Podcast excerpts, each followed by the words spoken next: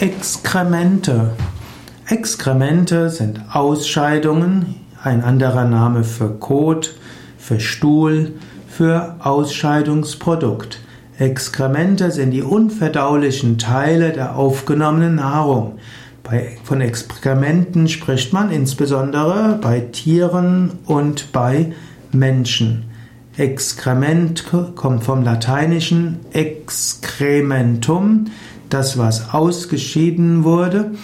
Excernere heißt ausscheiden und absondern. Und excretum heißt auch das Ausgesonderte und Exkrement das eben auch. Exkremente kann man auch vom spirituellen Standpunkt aus sehen.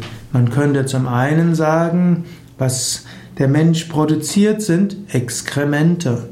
Der Mensch ist nicht nur die Schönheit der Haut, sondern zum Menschen gehören auch Exkremente dazu. Und so gibt es durchaus spirituelle Meister im alten Indien, die sagen, sei dir bewusst, der menschliche Körper hat, hat auch die Aspekte von Exkrementen, Schleim, Blut, Urin, Eiter und so weiter.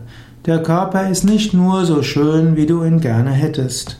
Und in diesem Sinne, die Betrachtung der Exkremente gilt als Möglichkeit, sich zu lösen von Verhaftungen und Identifikationen. Exkremente anzuschauen kann auch heißen, sei dir bewusst, wer bin ich? Bin ich der Körper? Wenn ich der Körper bin, welche Teile des Körpers? Bin ich die Karotte, die ich gerade esse? Bin ich der Speisebrei, der gerade meine, mein Verdauungskanal hinuntergegangen ist? Bin ich die Exkremente? Ist ein Teil von mir dann im Klo? Oder bin ich eigentlich gar nichts im Verdauungskanal?